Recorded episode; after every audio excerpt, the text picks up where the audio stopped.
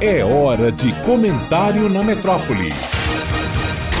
Malu Fontes. Olá, ouvintes da metrópole. Nesta semana, a modelo Luísa Brunet esteve em Salvador como uma das conferencistas de um congresso do Ministério Público que contou com a participação do presidente do Supremo Tribunal Federal, Luiz Roberto Barroso. Luísa, uma das mulheres mais belas do país, com carreira de modelo nacional e internacional bem-sucedida, sem problemas financeiros ou de saúde, independente, estava no congresso falando de violência e de agressão física contra a mulher baseada em sua própria experiência uma experiência pessoal. Em maio de 2016, ela foi agredida pelo então companheiro Lírio Parisotto, empresário, milionário, em um hotel de luxo em Nova York, onde estavam hospedados. Na época, ela voltou para o Brasil quase às escondidas, prestou queixa policial, fez exames de corpo e delito e divulgou imagens do rosto desfigurado com hematomas. A modelo foi esmurrada no rosto, empurrada e derrubada no chão e teve costelas quebradas. No final de semana, outra modelo e empresária e com carreira consolidada, Ana Hickman, foi à polícia e ao hospital após apanhar do marido e sócio, Alexandre Correia, na casa da família, em frente do filho de 10 anos e de empregados, num condomínio de luxo no interior de São Paulo. Nas redes sociais, a atriz Luana Piovani escreveu, referindo-se a Hickman, mais uma,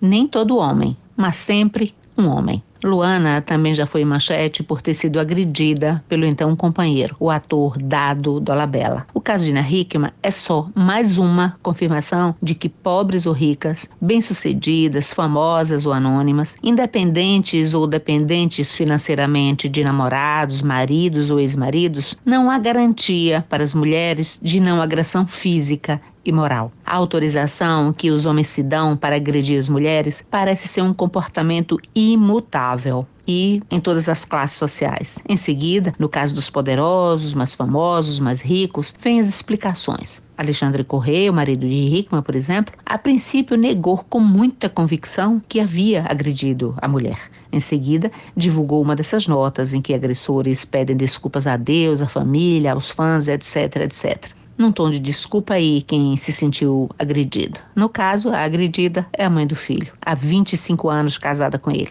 A propósito, coisas que com o tempo vão ficando fora de lugar no mundo. Ana iniciou a relação amorosa com Alexandre aos 15 anos e aos 16 casou formalmente e foi com ele para o exterior. É possível, mas é bem difícil acreditar que depois de 25 anos juntos, só esta semana ele tenha resolvido agredi-la fisicamente. Nas redes sociais, esse lugar onde circula e está arquivado o passado de todo mundo, já estão reunidos vários episódios em que a modelo anuncia em público diferentes machucados e os associa sempre a acidentes domésticos. Uma mão cortada com uma faca, o corpo todo machucado com marcas de sangue por conta de um box de banheiro quebrado de repente e coisas assim. Claro, tudo pode ser verdade, inclusive nada. Malu Fontes, jornalista, para a Rádio Metrópole.